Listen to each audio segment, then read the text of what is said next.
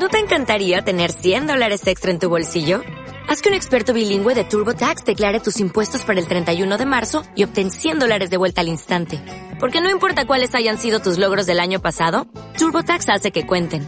Obtén 100 dólares de vuelta y tus impuestos con 100% de precisión. Solo con Intuit TurboTax. Debes declarar para el 31 de marzo. Crédito solo aplicable al costo de la presentación federal con TurboTax Full Service. Oferta sujeta a cambios o cancelación en cualquier momento.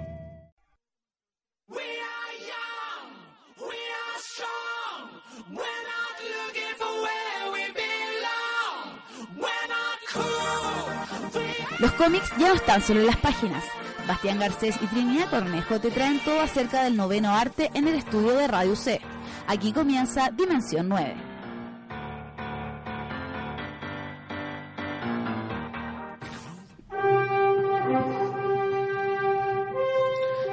Según un estudio de la UNESCO, eh, Chile es el segundo país que menos lee voluntariamente.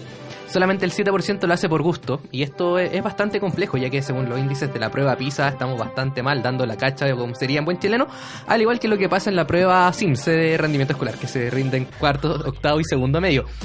Lo que resulta contradictorio siendo que el cómic como soporte, siendo que también llama mucho a los jóvenes con el tema de la lectura actualmente y las películas, sol- solamente se tra- aborda en tercero medio de la enseñanza escolar chilena. Y de hecho ni siquiera se aborda como una unidad completa, es el currículum escolar del Ministerio de Educación actualizado al año 2009, lo cual es bastante preocupante considerando las cifras que acabo de mencionar. Soy Bastián García y este es el último programa de la temporada de Dimensión 9 y me encuentro aquí con la ya flamante co-conductora Trinidad Cornejo. ¿Cómo estás Trinidad? Estoy muy bien. Vamos a tener, como ya dijiste, aprovechando el final de temporada, un capítulo bastante especial. Nos vamos a salir un poco de las pautas típicas y vamos a dejar a un lado la- las noticias y las notas para hacer un programa un poco más conversado. Vamos a tener distintos foros en los cuales vamos a hablar sobre distintos temas, entre los cuales vamos a tocar, por ejemplo, manga, anime, vamos a también hablar de Rick and Morty. Bueno, y por supuesto también vamos a tener nuestro querido panel dedicado a eh, el mejor villano. Así que para que vean vamos a tener algo bastante distinto y bastante interesante. Bueno, eso es lo que vamos a escuchar hoy día en Dimensión 9, programa que puedes escuchar a través de la Radio C, a través de su señal online en www.radioc.cl y en su señal online, en su señal AM, que es el 660. No te olvides seguirnos en nuestro Facebook, Instagram y Twitter. Y ahora nos vamos con nuestra primera canción, que ¿cuál sería, Trinidad? Se llama Exit Music for a Film de Radiohead.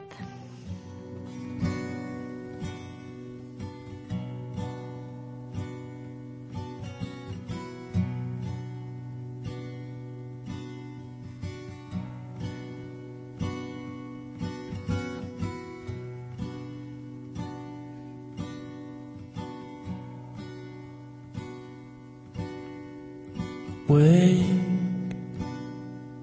from your sleep. The drying of your tears. Today we escape. We escape.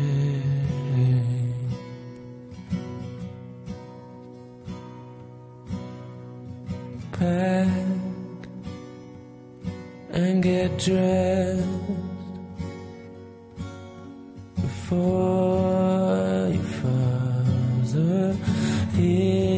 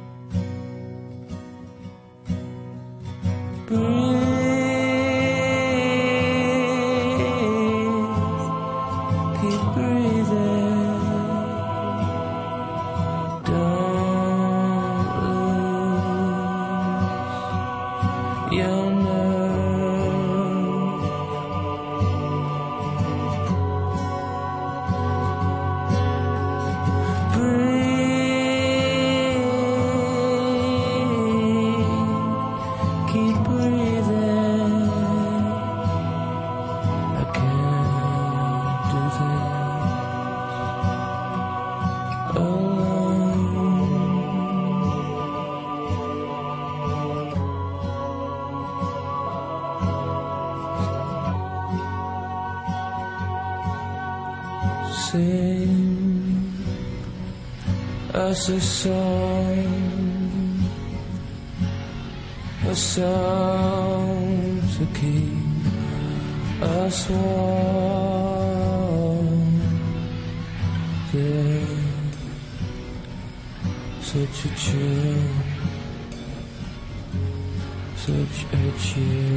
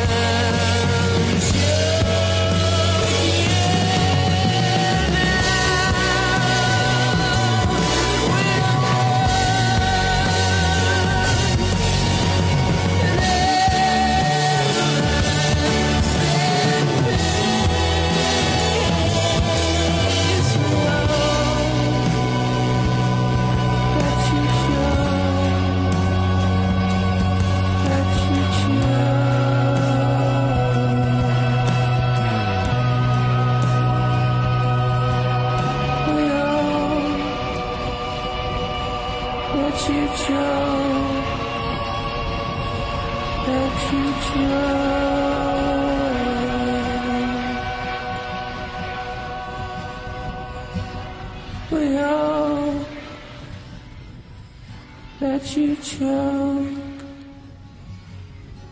Let you choke.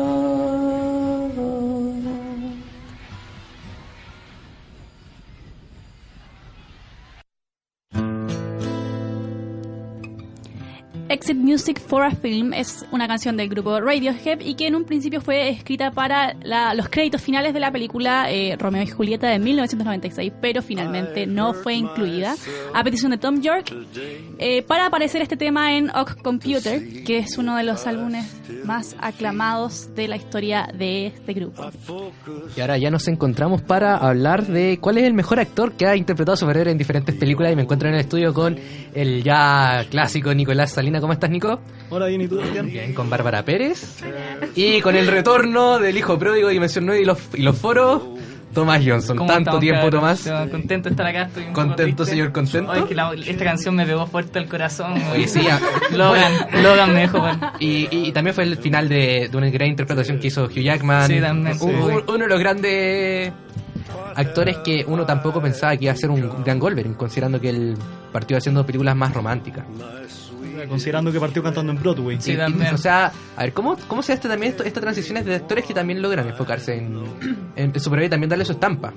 Y pasa, pasa harto que, que no solo pasa como con Hugh Jackman, también mucha gente miró como mala Hit Layer cuando iba a decir como casteado con el guasón o pucha Ryan Reynolds con con Deadpool, ¿cachai? Un montón de cuestiones que puede pasar eso, pero qué cabros, qué, qué personaje O sea, quieren hablar ustedes. O sea, mira, según yo, el personaje que uno de los que más se parecen y propio Stan Lee lo confirmó es Robert Downey Jr. a Tony Stark Iron Man. También, muy bien. Robert O sea, Downey Jr. es básicamente Iron Iron, Man. Man. O sea, ya, te- ya lo tenía, ya tenía los alcohólicos, así que... Sí. Punto a favor. O sea, ahí hay un primer, hay un piso importante. ¿Pero qué, qué creen que van a hacer después de que se acabe el contrato de, de este loco para Iron Man? Lo que deberían hacer es como lo que deberían haber hecho con Hugh Jackman, o sea, no volver a poner a un Iron Man, poner a alguno de los otros personajes, pero lo que van a hacer probablemente es castear a alguien más, que pueda, que le van a poner la misma barbita de, de, de Tony Stark que tiene ahora del, de Robert Downey Jr. y van a decir actúa como Robert Downey Jr. Yo creo que vamos a llegar al punto de que la tecnología va a poder ser posible como para escanear todo Robert Pero, Downey Jr. y copiarlo Pero digitalmente. igual eso ¿no? ya pasaba, por ejemplo, en, en Star Wars con, a con el. Capitán Tarkin. Sí. Así que, pero más eso, ¿qué, qué, qué es lo que... A ver, ¿por qué un, persona, un actor logra interpretar también un personaje? ¿Cómo también logra llenar los, los, los, los, los zapatos de alguien así? Eh, yo creo, mira, voy a poner un ejemplo que según yo, el mejor casting de algún personaje en, al- en cualquier película, de cualquier que tenga alguna fuente previa, que es J.K. Simmons como.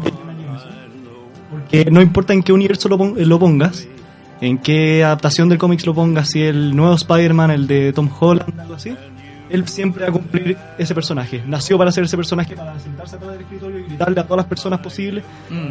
todo lo que haga. Yo siento que se combina un poco entre el guion y la capacidad del actor como de poder homenajear, homenajear como a este personaje que existe dentro de los cómics. Y pucha, siento que igual eh, se puede dar algún giro especial en que el actor aporte como algo más, eh, como a este superhéroe que, que creo que pasó un poco con Christopher Reeve en, en Superman, que le aportó como...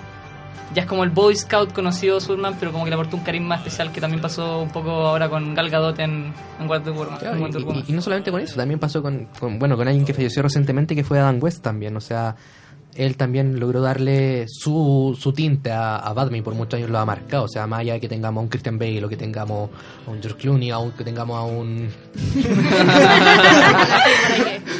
o, o tengamos incluso a bueno a este, este actor que estaba en, en Birdman que también hacía de Michael. Keaton. Michael sí. Keaton o sea Sí, le dio su toque especial.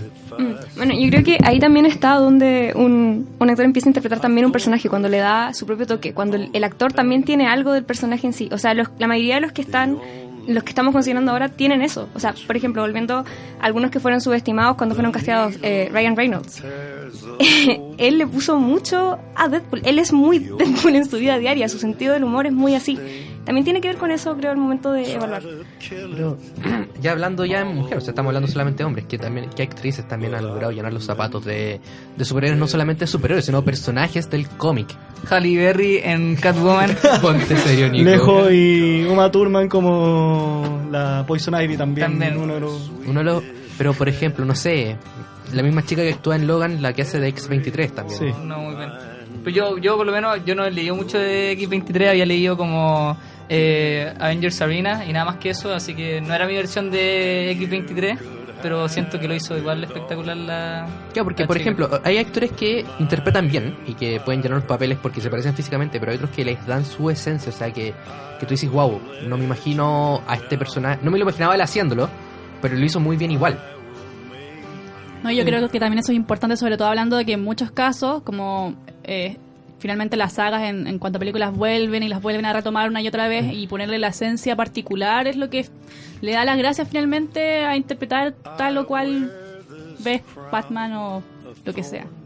Bueno, yo creo que la, la saga de Spider-Man, la primera, la de Sam Raimi, yo creo que en el casting eh, tiene muchos personajes que les pasa eso. Por, los dos villanos de las primeras dos películas, Molina y, ¿cómo se llama? y William Defoe, yo creo que son los villanos, uno de los villanos mejores casteados de las películas de adaptación. O sea, hasta William Defoe tiene esa cara de duende que podría haber sido tan fácil ponerle una, pintársela de verde y haberla dejado ahí en vez de ese casco de moto que le pusieron en la película. Incluso pasaría a decir que el, el actor de Sandman igual, Sí. de la igual lo hace, no lo hace mal, pero eh, con, ah, con Venom ya te fuiste a la... Te fuiste al Sí. carajo. Sí. Pero pasa también que, y por ejemplo, también el tema de los villanos. Por ejemplo, tenemos el mismo Heath Ledger que también interpretó de gran manera al Guasón, pero también teníamos a Jack Nicholson, entonces. o sea- eh, eh, eh, El Guasón ha sido un personaje casteado normalmente fuerte, a excepción del último Guasón que vimos en pantalla. por favor, todavía no la pongámonos- veo, todavía no la pongámonos Ya leto, no la- no, por favor no le vea. Por, eh, o sea, habíamos tenido de voz a Mark Hamill y en persona a, a César Romero. Pero por ejemplo, ¿qué es lo que pasa, cerrando, qué es lo que pasa cuando un actor conocido se, se hace cargo de un personaje? Porque ge- generalmente los personajes que triunfan cuando agarran a un personaje, generalmente son los desconocidos, a, a grandes excepciones. Ahí están las expectativas, al final, que es lo que pasó con Jared Leto. Pueden ser expectativas buenas o malas, pero al final hay más expectativa de lo que pasa. Muchas gracias, eh, ha sido bastante interesante este, este foro. Eh, nos vamos ahora con Nos vamos con Leatherbone, que es de Green Day y su disco American Idiot, y que más encima van a venir a fin de año y van a estar en el Bicentenario de la Florida, así que... Eres ¿Qué muy fan. Te perdono por interrumpirme solamente Soy- porque eres un gran fan de, de Green Day.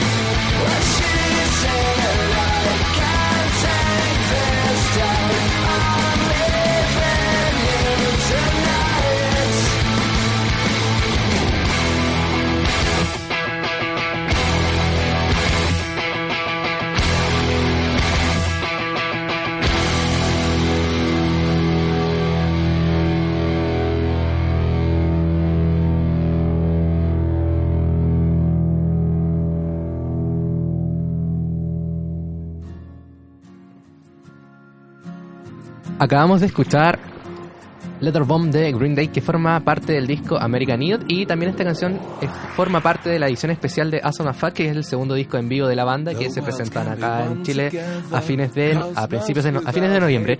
Y no me encuentro con Trinidad Cornejo que acaba de salir del estudio porque vamos a hablar de un tema que ya mm, personalmente no le interesa que es Ricky Morty y me encuentro con probablemente el récord de panelistas con los que hemos estado dentro de este estudio y también con el con el primer- la primera vez que está en el estudio también Camila Urban. ¿Cómo estás Camila? También me encuentro ya con Violeta, con Nicolás, con Colchón y con nuestro productor Sebastián. Bueno, hablemos de teorías de Ricky Morty. ¿Quién, quién vio la tercera, el primer capítulo de la tercera temporada? Todos, todos. Yo debo confesar que eh, vi Rick and Morty este fin de semana. Antes no la. Todo, así de corrido. Se pegó una maratón Sí, aprovechando el feriado. pegué una maratón. Sí, Igual se ve rápido. Aprovechando que teníamos muchos trabajos. pero siempre hay tiempo para ver dos temporadas de Rick and Morty. Tampoco dura tanto. Si no, yo, Yo pensé lo mismo. como en dos días. Bueno, pero ¿qué les parece como estructura de serie Rick and Morty? El primer capítulo igual no es tan bueno, ¿no? Y marca un cambio importante con lo que es toda la temporada. O sea, probablemente el cambio de Rick y Morty se par- parte con el capítulo de Cronenberg cuando queda cuando se cambian de universo. Y también dejan una de las frases más importantes que es no tenemos ningún destino. Todos No, Nadie pertenece a ningún Nadie lugar. pertenece a ninguna parte. No, pero es el Nos vamos a segundo- verte. Es el segundo, pues. la Ah, sí, pues es como la continuación Es la continuación, ¿cachai? Entonces ven aquí y miremos televisión. Es que po- por lógica secuencial tiene que ser después del capítulo de los Cronenberg, porque Pero- ya están enterrados en el patio. Pero se que es como la continuación. Sí, pero es la continuación y ya están en el universo nuevo. ya. Yo creo que el mejor capítulo para ver en, en semana de exámenes porque ahí uno sabe como que no importa si echas el ramo. final Que no importa porque igual todos nos vamos a morir. al final todos vamos a morir, ninguno tiene un propósito, entonces mejor Veamos irse a tele, ver veamos tele. Veamos tele nomás. Veamos Rick and Morty. como- O en este caso escuchemos radio. Sí. Tenemos que ver el cable, el cable espacial de, de Rick and Morty con todos los canales de, Oh, de todas las gran cable, weón. Pero Ay, yo, lejos, el que más me gusta de ese capítulo es Two, Two Brothers. Es lejos la que más me gusta de, de ese capítulo. Two Brothers, mejor película de la historia, weón. el vendedor de doors. Sí. ¿Qué onda? El, como el hombre que pelea su espacio personal. Eso. Oye, pero, pero igual también, o sea, también tiene como cosas más filosóficas también, que es como lo que pasa en el capítulo con Unity. O sea, la depresión que tiene ahí Rick después de perderla. Y también se habla de que Unity puede ser la madre de, de Beth. O sea, como que eso no queda claro. O sea, eventualmente podría ser, o sea... Sería filosófico mucho antes. El capítulo Cronenberg es entero nihilista, como que ya te. Es que la, la gracia de Ricky Morty es que puede pasar de tirar un chiste de un peo, ¿cachai? A, a una teoría existencialista de que somos una hormiga dentro de este universo gigante, ¿cachai? Entonces, Que nada importa porque todos nos vamos a morir. O que incluso nihilismo. Un universo solamente puede existir para generar batería para Eso, un auto. habla- o hablando sea, de hormigas, como- un, un universo que existe solamente para que un auto funcione, o sea... Aunque lo, lo más chistoso era que lo, lo- el, el miniverso y, lo- y el nanoverso que estaba adentro, ellos hacían energía para toda la ciudad, pero Rick lo único que era era para solo para encender su auto. auto. Todavía el egoísmo que hay de, de Rick. Y en el fondo es igual es como súper profundo, igual es una crítica un poco al sistema neoliberal, como al vivir por producir, por producir, por producir, en, el fondo es súper profundo. No, igual en ese sentido Ricky Morty como bien importante porque, claro, como le decía, de un chiste de peos, de vómitos, de, de alcohol, eh, pasa a hablar de cosas mucho más profundas, al final como del sentido de la vida, de hecho, un poco, y, y como esto es como...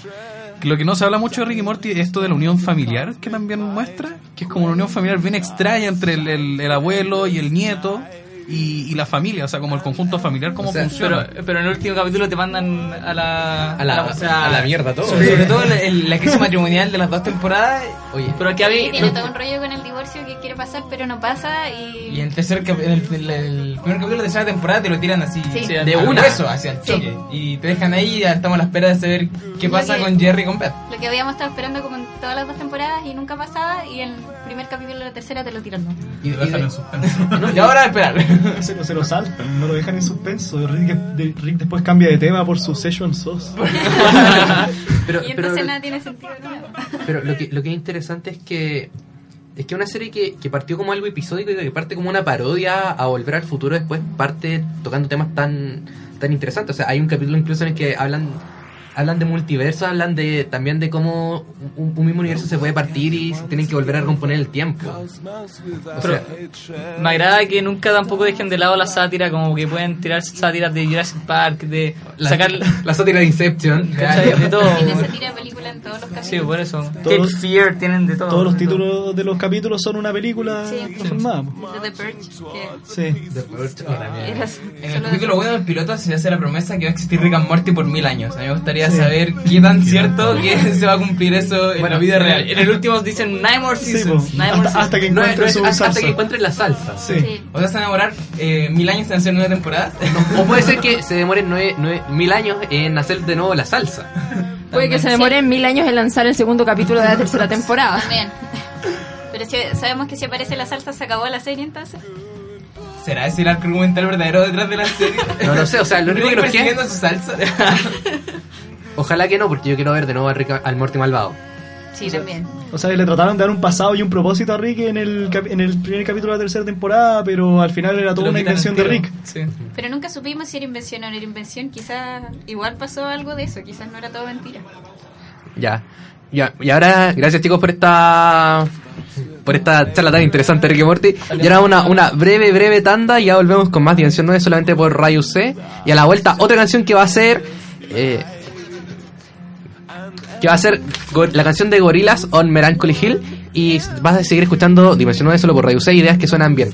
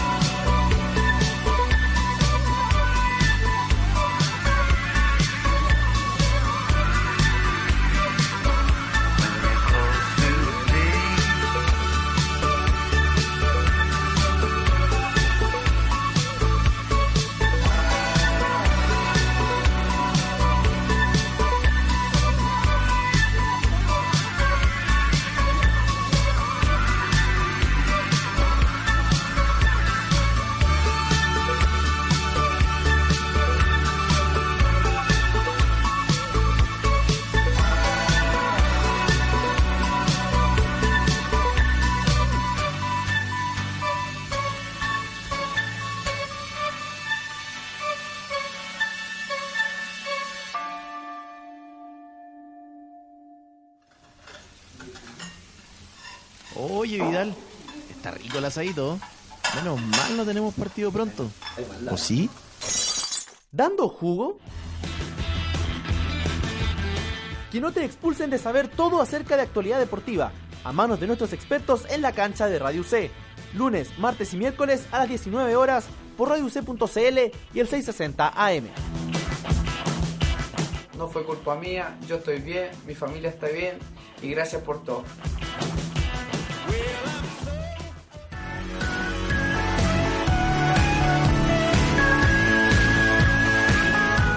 Mejor de la pantalla grande llegó a Radio C. Vicente Iturriaga te invita a conversar sobre el cine nacional e internacional en Sin Subtítulos. Las últimas novedades y recomendaciones de películas las encuentras los lunes a las 5 de la tarde por radioc.cl y el 660 AM.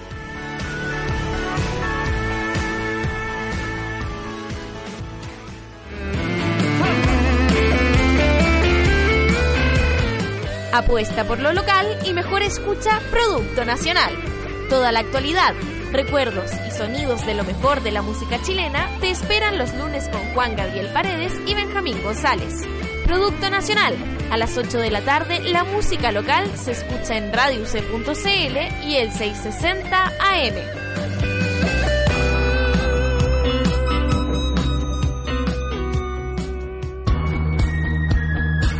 Radio C te dice la hora.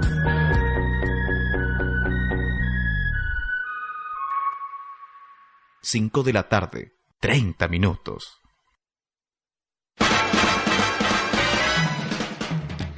Y estamos aquí de vuelta en Dimensión 9, o mejor dicho, estoy de vuelta porque... Volviste literalmente. Sí, estoy de vuelta literalmente, no, no podía participar en ese foro de Rick and Morty. Pero como sea, ahora vamos a ir a un tema que realmente me interesa y realmente siento que este es mi, este es mi mundo. Vamos a hablar sobre manga y anime. Es como, es como el meme de la tortuga de, de Kung Fu Panda. Mi momento ha llegado. Exacto, exacto. Y ahora estamos ya con el experto en anime hablando de Daniel Pizarro, que según Estación Tokio es experto en anime. ¿Cómo estás, Daniel? Eh, hablando en serio, muy bien, Bastián, muchas gracias. Oye, además me pidieron que después de tu error de conducción me dijeron que volviera el mejor, el conductor favorito de la historia de Dimensión 9. Recordemos que ese fue el consenso la última vez que estuve acá, así que eh, muy feliz de volver, chiquillos, siempre muy contento. Y estamos con Valentina Cuellar. ¿Cómo estás, Vale? Muy bien, ¿y tú? Bien, bien. Y, y bueno, Colchón está acá, ya no hay que saludarlo, o sea... Se va a quedar ahí para siempre. Yo acá nací. Dice que Colchón nació acá, o sea... Sí, yo nací acá, voy a dormir acá y... De hecho, acá abajo, abajo de la mesa donde estaban los micrófonos estaba la cama de Colchón. Un grande la radio. Un grande la radio. bueno, hablemos de anime, po. Ya, pues, a mí me invitaron a hablar cuál es supuestamente el mejor anime de la historia. Uh, Eh, anime y manga. Anime y manga. Yo Anime creo que igual sería bueno terminar con tal vez unas recomendaciones de que empezar a leer, ¿o no? Sí, sí, Ya, sí. pero para ti, ¿cuál es el mejor anime? Bueno, estamos escuchando de fondo el tema Ay, de la intro de Cowboy. Bebop.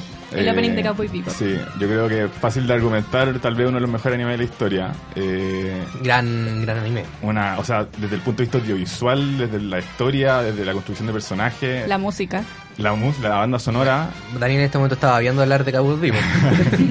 Eh, yo creo que es una serie que llama, llama a verla muchas, muchas veces, ¿no? Yo, de Sí. hecho, hace poco la, la estoy viendo de nuevo y, y yo creo que tal vez uno de los candidatos fáciles y a eso también se le suma mucho a nivel de los 90, eh, tal vez que tienen que ver también con el género como puede ser eh, eh, Evangelion, mucha gente también la, la trae ahí, pero yo siempre creo que en los 2000 apareció un anime que mucha gente también lo puede considerar como el mejor anime de la historia y viniendo del género shonen que es Full Metal Alchemist Brotherhood. Brother, ese, ese hay que ser la salvedad. Sí, Full Metal sí, Alchemy. Brother. que es eh, la para gente que, que como que cacha pero no sabe tanto la diferencia es que hay dos series en Full Metal Alchemist la primera Una Full Metal que se Alchemist hizo, que es normal. muy buena y yo también recomiendo verla Pero que no es tan fiel al... no, po. y Brotherhood claro es más fiel al material original del manga y para mí ese es un, es un como dije un anime del shonen que normalmente son como los tipos de animes de pelea eh, Dragon Ball Z Naruto etcétera que también hay mucha fanática pero eh, Full Metal Alchemist Brotherhood puede pelear yo creo fácilmente entre los tres mejores animes de la historia. ¿Y tu colchón? Eh, yo de anime, a ver, mira, ¿sabes que Últimamente, la verdad es que ha salido cosas que no a mí por lo menos me llaman mucho la atención, pero de, del último tiempo por lo menos, creo que Tatami Galaxy Ay, es muy un buena, anime es muy bueno que toma un, te- un tema muy transversal que al final como la dirección que le damos a nuestra vida Y, y en, el, en el ámbito audiovisual es, o sea, es maravilloso, o sea, tiene unos colores, un, un dibujo, también una especie de fotorrealismo. El Creo que- estilo es muy particular. Sí, es muy es, es particular. bastante particular, es bien única en su, en su ámbito. Y bueno, otra serie también como de la onda de Cabo Vivo, eh, Samurai Champloo. También es Creo muy que también buena. es una serie muy buena con una música fantástica y, y personajes bien entrañables todos en realidad. Y, y tampoco es muy larga, entonces estas dos series que yo digo son relativamente cortas, se ven en un fin de semana y buena, buena decisión como para verla. y tú, Valentina. Bueno, la verdad es que yo no soy muy experta en anime, como lo son Colchón y creo que Daniel Pizarro y la Trini. Pero sí hay un anime que como que me, me metió en este mundo así, fue Sailor Moon, en verdad. Gracias, Vale, por traer la colación. Porque de hecho, igual cuando, el semestre pasado, cuando vin- hicimos un debate, o sea, un panel sobre mejor anime, cuando em- investigué sobre este, me di cuenta que igual en Japón el mayor público no era femenino, sino que masculino. Porque era, eh, trataba este como de estilo como de los caballeros del zodiaco. Cada Sailor Moon con un poder, con pelear contra un mundo y que fuera llevado como al tema de mujeres, como poder femenino y la cuestión. Como que yo lo encontré la, así, muy bacán y fue como en lo que me introdujo así en el mundo. Me pasa lo mismo. Para mí, Sailor Moon es como la puerta a- Y, al mundo ñoño. Y tú, Trinidad, o sea, ¿cuál es tu, ¿cuáles serían tus recomendaciones? Uf. Es que Duro. yo creo que ya se han dicho varias de las que en, en lo personal a mí me encantan. Cowboy Bebop, eh, Neon Genesis Evangelion, eh, Tatami Galaxy, Sailor Moon, por supuesto. Eh, y dentro de otras que también a, a mí me gustan bastante está Madoka Mágica. Eh, me, gusta mucho cómo mezclan eh, dos estilos de dibujo. Eh, básicamente el, ya el, japonés más tradicional y lo mezclan junto con ot- otro otro estilo más psicodélico y además la historia es muy loca, es muy es muy genial. Y también me gusta mucho Sankyono Terror. No sé si la conocen. Es cortita, está en Netflix y la verdad la recomiendo porque además quien hizo la música es la misma persona que hizo la música para Cowboy Bebop, que es Yoko Kano. Así Bueno, que acá es muy bueno. Johnson desde, desde la producción dice que le recomendemos Chingeki. No, o sea, yo, yo igual le iba a comentar la... Bueno, Shingeki no Kyojin acaba de terminar su segunda temporada hace dos semanas. Nos dejó con gusto a, po- a poco porque fueron 14 capítulos, creo 12 capítulos. ¿12? Eh, pero la gracia creo de la diferencia porque llevamos cuatro años esperando desde la desde el la primera temporada es que la calidad de la animación y la historia y cómo construyeron porque hubo también una diferencia en del- la- el material que iban agarrando del manga original lo mezclaron un poquito con ciertos eh, saltos temporales con lo que en el manga uno se entera después. Aquí lo iban como recortando a poco y la verdad es que el capítulo más más más malo igual tiene yo le pondría un 8.5 de 10 De- porque eh, solo es malo porque el capítulo anterior fue una explosión de emoción que digamos el pic en el que vemos la pelea Y igual fa- Escuadrón Titán colosal Y ahí por cerrando igual faltan mis recomendaciones. Yo creo que eh, voy, voy a ir por tres principalmente. Una es Gantz, que es una serie... También. Una serie de culto. Una serie de culto y que también es para más adulto, o sea... No, me encanta también el estilo de dibujo del manga. Es mucho más oscura, el manga principalmente. Eh, no, el manga, no la serie, el Samurai manga. X considero que es un, es un imperdible también para... Porque también uno aprende historia, o sea, hay una investigación importante de cuál, de cuál fue la transición Meiji, de la época Samurai. Y yo creo que la tercera estoy entre eh, Helsing También. y Lupin III. Lupin III... Bueno, Valentina, que es la que más sabe de Lupin III, cuéntenos de qué trata Lupin III. ya, ¿de qué trata? Lu- ¿De qué trata? ¿Para qué hiciste eso, Bueno. Bastián? Qué malo. Cuánta maldad. Bueno, ya Trinidad, para pedirte disculpas, presenta tú la canción que viene. Muchas gracias. De hecho, llevo esperando mucho tiempo y ahora vamos a escuchar Signal de Twice, una banda pop coreana. Trying to let you know 사인을 보내 시그널 보내 I must let you know 사인을 보내 시그널 보내 사인을 보내 시그널 보내 사인을 보내 시그널 보내 사인을 보내 시그널 보내. I must let you know. 사인을 보내 시그널 보내. 근데 전혀 안 통해. 눈빛을 보내 눈치를 주네. 근데 못 알아듣네. 답답해서 미치겠다. 정말 왜 그런지 모르겠다. 정말 다시 한번 힘을 냈어. 사인을 보내 시그널 보내 눈짓도 손짓도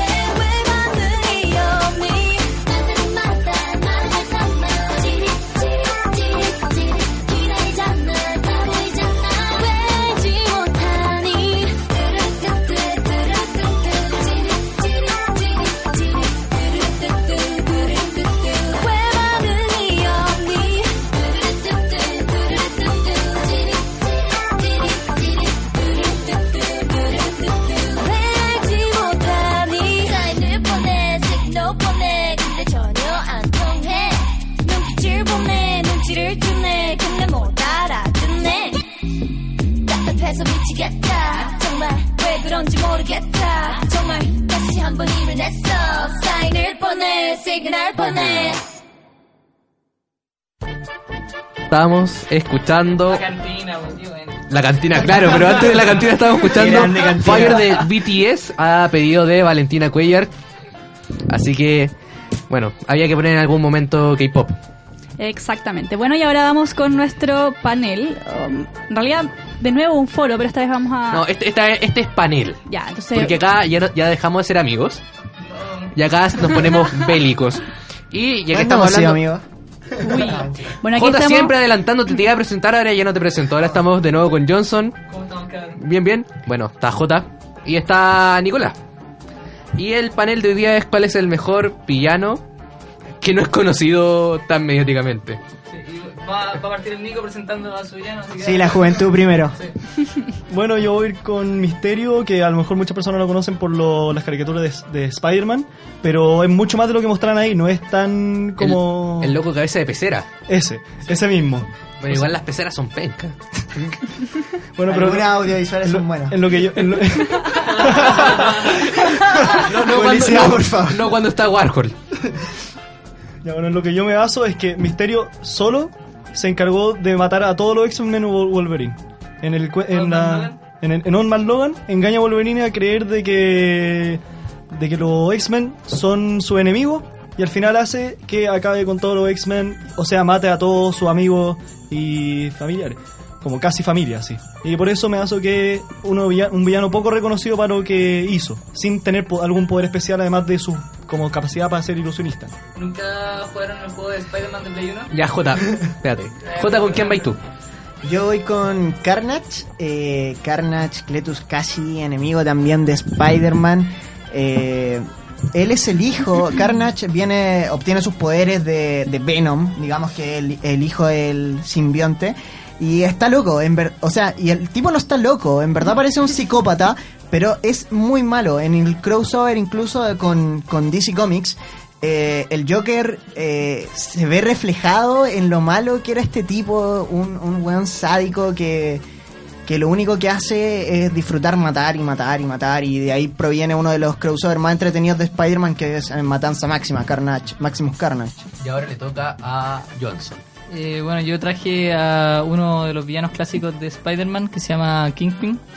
Eh, este gordito blanquito que es el dueño casi de la mafia en Hell's Kitchen. Que en Daredevil fue negro. Eh, Que en Daredevil, de verdad, se me olvidó. Estaba pensando en la serie y fue como, what? No, ya sí. En Daredevil fue negro. Eh, falleció ese actor, no me acuerdo cómo se llama. Bueno. Eh, Duncan. pero lo que me gusta de Kingpin es su motivación. Se motiva porque eh, está tratando en la serie, bueno, en la serie tiene que todo este rollo con su papá, pero en el cómic, si no me equivoco, tiene a su esposa que no se encuentra en buena condición y trata de recuperarla a ella. Entonces me gusta eso, que es un villano vulnerable, no como el de ustedes dos que... Nada, ya no voy a tirar caca, pero... Pero para eso está el panel, para, para tirar caca. Entonces no como el de ustedes dos que eh, valen mierda. Ahí está. Disculpa, yo creo, yo creo que yo, yo- Caca yo creo, yo creo que el único villano no vulnerable de nosotros dos es Carnage porque él fue vino le llegó un, algo del espacio y se convirtió en el, en el en Carnage al final ningún ningún chiste este era un actor que no era bueno que, que no era bueno siendo actor entonces se esforzó y se esforzó con sus efectos con su ilusionismo y al final se dio cuenta que para lo mejor que podía hacer era ser malo y aceptó su destino y bueno, mató a todos los X-Men. Sin tener Carnage- ningún poder especial como Carnage de que le diera el Carnage espacio. era malísimo de antes. De hecho, era un asesino serial. Y está con cadenas perpetuas ilimitadas de... en- no, no, ilimitadas. Como con El- tres cadenas perpetuas El- antes de obtener el simbionte. De hecho, compartía celdas con, paralelamente con Eddie Brooke. Por eso obtiene... eh, el que tenga poder es solamente una linda Pero casualidad. para en él. los cómics hay un asesino en serie en cada página. O sea, al Sí. final no es nada nuevo. Otro asesino en serie. Carnage nada, es nada- malo, loco. J, Yo he visto, Todos son- acá- yo todos he visto son a buenos. Carnage a los ojos y es la Jota, pura. Dijiste que viste a Carnage a los ojos. A los ojos, sí. No lo puedo tomar en serio. Oye, no, pero Jota, ¿cuál es un buen villano? ¿El villano que mata por cualquier razón o el villano que uno lo comprende, que está de acuerdo no, con él? No, yo creo que eh, hay. hay ¿Por la qué mata Carnage? Las motivaciones son importantes para determinar si un villano es realmente malo. Que me dijeron a mí cuando me invitaron el día de hoy que estábamos buscando lo más malo de lo más malo. No, pero estoy hablando de... Estamos hablando del mejor, no del El- más malo. Son dos conceptos el distintos. mejor es el, más, el mejor. No cuando- necesariamente. Cuando eres un villano, ¿cuál es tu oficio? Ser malo, ¿no? O sea, no, eh, el, el mejor villano es el que le preguntan, ¿y tú qué eres? Yo soy un villano, soy malo. Soy malo alma, mi destino es ser malo. Y lo que y esto lo tiene eh, Misterio, porque probó ser bueno, pero al final dijo, "No, esto no es para mí, voy a ser malo, y le salió bien, y dijo, este es mi, este es mi destino, yo quiero ser malo. Yo creo que un buen villano es el que cumple su objetivo, Jota. ¿Y cuál es el objetivo Carnage? No tiene ninguno. Causar caos, destrucción, Ya, pero ¿qué objetivo muerte. es ese? No es el objetivo. po. Sí, o sea- Oye, no voy a atacarme, vas a tener que permanecer neutral en Ya, pero, esto. pero, pero No. ¿cuántas personas matará una, un barrio en una ciudad al final en el mundo? Espérate, voy a, hacer, voy a hacer una pregunta, ya que J dijo que estoy siendo muy pesado contra él. ¿Cuál es, ¿Cuál es el mayor logro de cada villano? En términos, ojo, es el logro que se propuso y lo logró, no que le salió de chiripa. ¿Parto yo? Bueno, además de generar toda una organización que controla la ciudad y transportar entre niños, drogas y un montón de cosas, eh, estar al lado de su amada al mismo tiempo. Un hombre polivalente. Eh, ¿Yo? Eh, lo estaba googleando porque... Así que podemos proseguir tanto. Es que hay un logro muy bueno en Maximus Carnage, pero no lo recuerdo exactamente. Probablemente el logro de Carnage es matar más de 10 personas, no sé, alguna Sí. cosa así, matar a tal persona, no sé, da lo mismo. Pero el logro de Misterio es matar a todos los X-Men, pero no solamente matándolos como por sus propias armas, por sus propias cosas, sino que engañando a uno de los propios para que matara a sus compañeros, que es mucho más pesado y al final lleva todo lo que es la historia de Old Man Logan. Entonces yo creo que de los logros, el que tiene más logros sin tener ningún poder específico que lo permita, sino que con puro esfuerzo y matar a todos los X-Men, yo creo que es un logro impresionante. A mí lo único que molesta del tuyo, Nico, es que estamos hablando de una línea temporal alterna que no siempre Sí, no, en verdad definitivamente no es tan canon. malo Misterio. Pero J, ¿puede responder a la pregunta que le hice? Sí, Car- ya, bueno, Carnage eh, fundó un grupo tipo, eh, no sé, como el, el club de, de- de villanos, ¿cachai? Que tenía a, a muchos villanos que destruyeron gran parte de Nueva York y que solamente pudieron ser derrotados por la alianza de Capitán América, Iron Fist, eh, Eso puros fue pesos eh, en pesados. una de- línea de tiempo... No, Maximus Carnage. eh, dentro de la línea eh, Canon 616 de Marvel. O sea, mira, según yo no es tan impresionante porque la mitad de los villanos de Spider-Man alguna vez han destruido como Nueva York. Entonces, igual.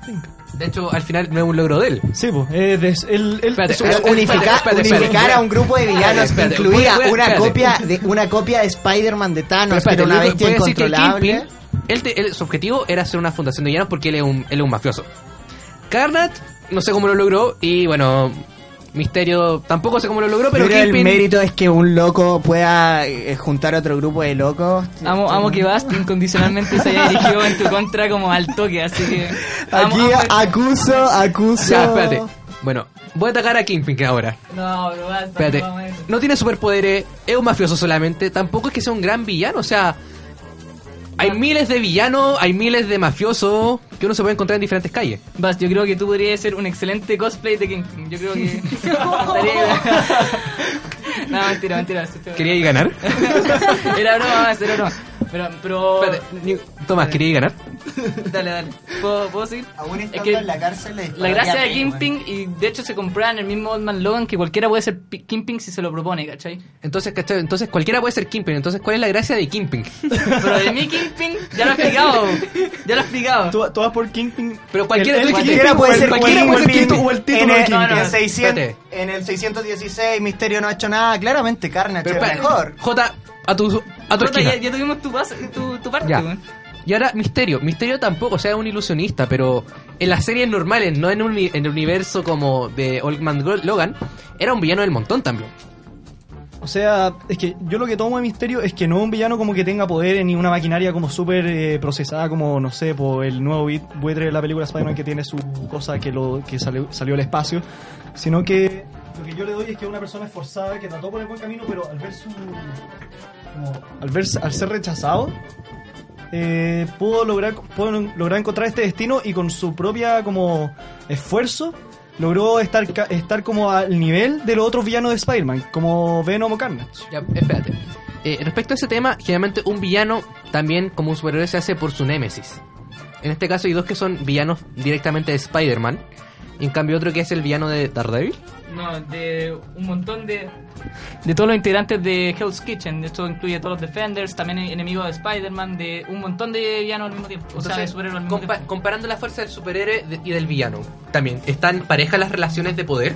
O sea, yo creo que mi, mi villano no solo se enfrenta a un superhéroe, eso implica como un mayor esfuerzo, a una mayor competitividad contra el mismo grupo. Eso, mayor poder. O sea que al, al final tu villano no se enfrenta a nadie personalmente, es Wow, su, wow, es su, su. En la película Mira. Daredevil se enfrenta a Daredevil y lo quiere en las piernas y No. eso sería la única enfrenta, el enfrenta cara No, a cara. no, no pero- cubrí, no cubrí la película de Daredevil del 2003 y esa, eso no, no fue. Fue. Hay un, un cómics muy bueno, una, eh, una de muy muy buen dibujo, eh, Volver al Negro de Spider-Man, donde Spider-Man le saca la cresta a Kingpin. Sí, al final, al final personalmente no puede con los otros villanos. Este no tiene poderes. Este Pu- no tiene poderes. Pueden no responder, detengan. espérate, J y Nico pueden responder también mi pregunta, Sí. como lo hizo Resulta Johnson. que eh, Gracias, gracias, Blas. el- en Marvel los superhéroes más poderosos son Black Bolt, Sentry y Hulk. Y el único que pudo derrotar definitivamente a Carnage fue Sentry, que lo tiró al sol.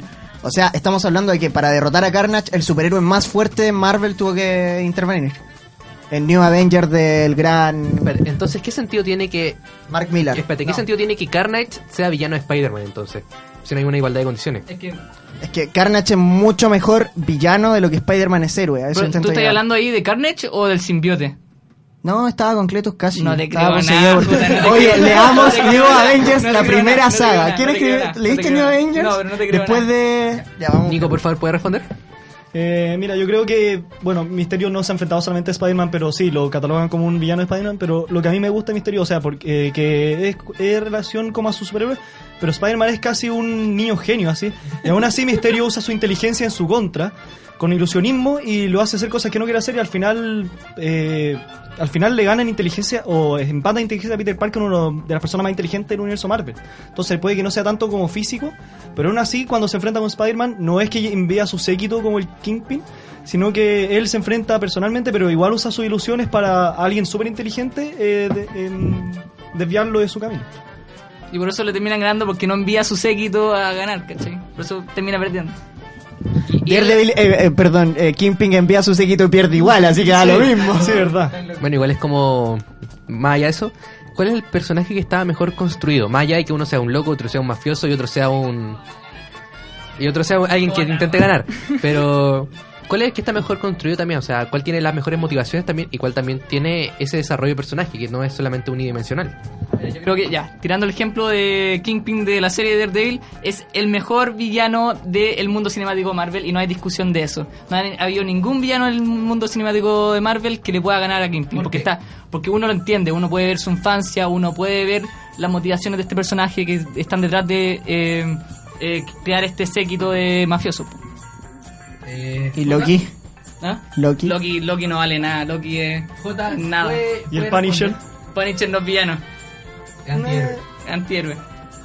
Yo creo que el personaje, la complejidad que tiene, es que muchos escritores eh, han querido como quitarle esta idea de es un psicópata, en verdad está loco, porque Carnage hace eso solamente porque disfruta la muerte. Ese es el objetivo principal del villano, eh, de este villano de Spider-Man, de este hijo de Venom, ¿no?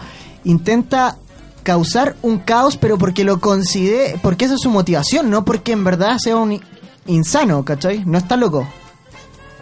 Eh, Entonces, ¿cómo evoluciona? ¿Cómo evoluciona entonces? Lo que pasa es que todos tenemos una meta en la vida, todos tenemos una meta en la vida, un sueño, y nosotros tenemos que seguir para alcanzar ese sueño. No, no te vayas por eso. Carnage, para. su sueño es matar mucha gente, y todos los días trabaja un poco para cumplir esa meta. ¿Quién soy yo para jugar a Carnage? Yo quiero ser como Carnage. Espérate, me dicen que J tiene que ir al debate de Chile. Vamos después de esto. Yo le enseñé todo a Sandano. Bueno, el misterio te dan el otro lado. Es como, tenéis tu propósito, misterio tiene su propósito antes de ese misterio, pero fracasa. Quería ser actor, quería ser director, fracasa y dice, ¿qué hago ahora? ¿Cuál es mi verdadero destino? Y ve que es tan bueno en este lado de la divinidad y por eso tiene un progreso como personaje mucho más, redo- mucho más redondo que estos que son más planos, como el, en especial Carnage, que es un asesino y después de que viene el simbiote, eh, se vuelve más asesino. Eh, así que yo creo que como personaje el mejor desarrollado es Misterio. Bien, yo creo que ya están claros los puntos, así que vamos con los tres argumentos de por qué su personaje debería ser elegido y la votación. Eh, dale, Johnson. Yo parto, bueno, eh, quiero partir diciendo que el gordito simpático, el Kingpin, eh... Pensé que me iba a mencionar a mí. no, no, además. Pero mejor villano del mundo cinemático de Marvel, eh, propósitos claros, donde el, el amor que siente por su, su pareja es lo que lo motiva, y además tiene todo un ejército, una mafia detrás que es una liga criminal. Le toca a J. eh, un villano que es motivado simplemente por su ambición personal, que realmente es malo y cuando se trata de, de ser un villano, al final lo que mide eh, ese concepto es qué tan malo seas y Carnage es el mejor en eso. Eh, si alguien pudo poner aprietos a los Avengers en más de una encarnación, ha sido Carnage y necesitó al mejor superhéroe Marvel para ser destruido, así que sin duda un grande. Nico. Bueno, yo creo que Misterio es un mejor personaje. Eh, aunque no tenga poderes, puede estar cara a cara con superhéroes muy mucho más poderosos que él en lo físico, solamente por su inteligencia. Y yo creo que al final el desarrollo del personaje es mucho mejor que cualquiera de los villanos que se han visto eh, últimamente en, en los medios que se van a ver, por ejemplo, Carnage y Kingpin. Y entonces la votación. ¿Votamos? Espérate, vota J. Ya, eh, yo voy a votar por Bass porque creo que es el mejor villano con el que, el mejor villano de la temporada, Dimensión 9. No, no se puede, tiene que Ah, votar. Ya, voto por Kingpin. Sí. Nico. Yo voy a votar por Kingpin también. Johnson. Eh, yo voto por Misterio, eh, fue el que Ah. mandó- Yo voto por Misterio. Trini. Trini. Yo Uy. voto por Kingpin. J, perdiste. ¡Ay, yo también perdió! Pero él tuvo dos votos. y esta fue la última recomendación de la temporada. Y. Dar un fuerte, fuerte anuncio a todos los auditores. Eh, yo no me atrevo, Bastián, así que Eh, bueno, en primer lugar queremos agradecer a Reduce por darnos este espacio. Eh. Como equipo también, eh, como hace, partimos hace un año, casi un año, un año, un año y medio ya prácticamente con este programa que nació entre charlas de pasillos con J que está acá, con Camila, con, con Violeta, con Cata, con Tomás que ahora no está y que en un momento nunca pudimos dimensionar lo que cubrimos, lo que logramos hacer, cubrimos, cubrimos la Comic Con, eh, sacamos a tres grandes productores, que uno de ellos es Seba que nos está acompañando hoy día, Alex que también nos abandonó de mitad de camino y, otros dos conductores que vinieron antes que yo también, que me dejaron la posibilidad de, estar acá. Uno es Daniel y el otro es Tomás Silva. Pero eh, llega un momento en que uno dice que eh, hay que dar un paso adelante, hay que, hay que buscar nuevos rumbos y, como equipo consideramos que es el momento de emprender eh, nuevos momentos, nuevos viajes, nueva, nueva etapa y nuevos desafíos. Eh, así que, bueno, a mí, a mí también me cuesta dar este anuncio, pero lo que queremos decir en grandes palabras es que este es el último capítulo no solamente de la temporada, sino que también de Dimensión 9 O sea, en de- la Radio C. Por lo menos este es el último Claro. capítulo de nuestro equipo. de- del equipo que... Que ha manejado que- durante todo este tiempo que, que ha el programa. manejado, eh, tienen que estar atentos, o sea, esto no se acaba acá, nosotros eh, estamos claro que eh, lo que hacemos no lo hacemos por el ánimo de figurar, no lo hacemos por el ánimo de que nos creemos bacanes, sino que... Tu amor lo al hacemos- arte. somos bacanes igual. J, a tu rincón. Lo hacemos porque consideramos que es necesario tener estos espacios en un país en donde la cultura y cualquier tipo de manifestación artística es compleja y es difícil de llevar adelante. Eh, haber encontrado un equipo tan grande, fuimos más de 15. eh, no sé qué más decir, o sea, eh, quiero... A ver si, si yo te puedo aportar algo. O sea, yo estuve poco en este programa, estuve solamente un semestre y la verdad me sirvió mucho para crecer y para conocer mundos distintos. O sea, y yo creo que, eh, no creo, lo sé, porque lo he conversado con los otros panelistas, los otros noteros, que en realidad eh, esto también ha servido, es una, es una cuestión de aprendizaje. eh, a mí, lo personal, en el mundo del cómic, yo no sabía casi nada. Eh, exceptuando por el tema del manga y gracias a este programa fue, fue que encontré esta otra este otro gran ámbito que es el cómic ame- norteamericano y, y la verdad yo lo disfruté mucho pese a que el tiempo fue breve pero lo disfruté mucho Sí, igual, como siempre, no, no estamos condoyando, ya nos pasamos del tiempo, así que vamos a ir cerrando. Pero lo último que quiero decir es que estén atentos. Eh, si en este es el fin de este de nosotros en este en esta radio, en esta estación, nosotros vamos a seguir trabajando en lo que nos gusta. O sea, estén atentos, se van a ir cambios profundos y probablemente nos vamos a encontrar, no, no acá, pero sí en otro lado y con el mismo equipo. Así que esto fue el último capítulo de Dimensión 9. Soy Bastián Garcés, estuve con Trinidad Cornejo. Muchas gracias a todo el equipo, a Felipe, a nuestro topo, a todos los topos que estuvieron con nosotros. Y ahora sigan en sintonía de Radio Ustedes, solo por Radio Ustedes Ideas que suenan bien en el www.radiocel.cl y en el 660M. Y, pucha, de verdad, muchas gracias por escucarnos siempre. Chau, chau. looks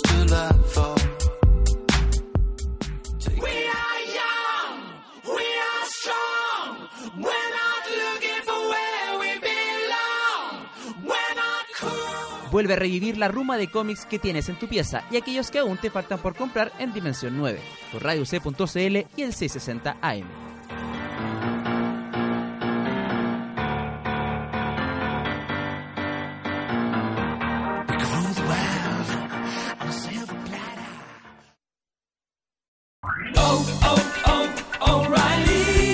¿Necesitas ayuda? En O'Reilly Auto Parts te ayudamos. ¿Necesitas algún consejo? Te aconsejamos. Nuestros profesionales en autopartes están siempre disponibles para ayudarte a encontrar lo que necesites. Excelente servicio al cliente es solo una de las ventajas que ofrece O'Reilly Auto Parts. Los profesionales en autopartes. O'Reilly Auto Parts.